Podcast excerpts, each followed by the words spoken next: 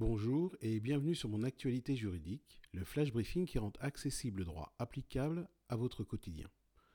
Aujourd'hui, je souhaiterais considérer avec vous un arrêt de la Cour de cassation du 5 février 2020. Arrêt qui rappelle l'interdiction de licencier un salarié en raison de son état de santé. L'article L 1132-1 du Code du travail dispose qu'aucun salarié ne peut être sanctionné, licencié ou faire l'objet d'une mesure discriminatoire directe ou indirecte en raison notamment de son état de santé.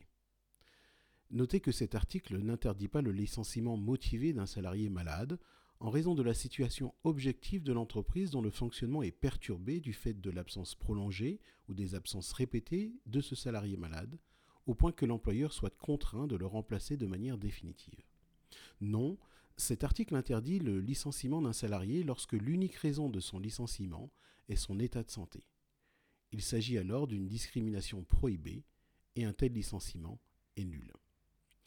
Dans les faits de l'arrêt de la Cour de cassation, un salarié ayant 25 années d'ancienneté avait été en arrêt maladie pendant 5 jours en juillet 2014 et avait été suivi pour un état dépressif. Le 17 septembre 2014, le salarié adressait un courriel à ses responsables leur indiquant qu'il avait été arrêté pour burn-out avant ses congés et qu'il avait décidé, malgré les conseils de prolongation de son arrêt, de reprendre le travail avec mise en place en parallèle d'une démarche volontaire d'accompagnement, car il souhaitait continuer d'assumer ses fonctions. Le lendemain, donc, le 18 septembre, le directeur général lui répondait qu'il était soucieux du problème de santé indiqué et qu'il désirait s'en entretenir avec lui sans plus attendre. Le 24 septembre, il était annoncé aux salariés qu'une procédure de licenciement allait être engagée contre lui. Il était convoqué à l'entretien préalable au licenciement le même jour.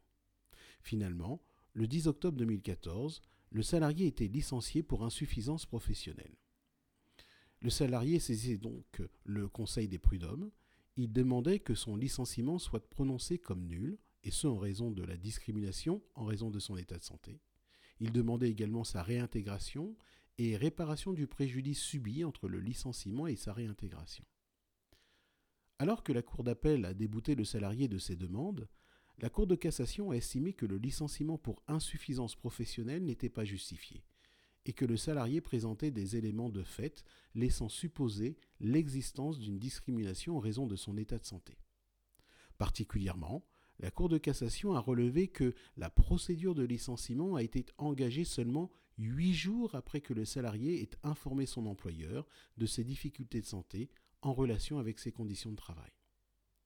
Ainsi, pour les employeurs peu scrupuleux qui essaieraient de dissimuler un licenciement prohibé en raison de l'état de santé d'un salarié sous des atours d'un licenciement justifié par une cause réelle et sérieuse, cet arrêt les invite à y réfléchir à deux fois. Voilà, c'est tout pour aujourd'hui. Je vous remercie pour votre écoute et je vous dis à vendredi prochain.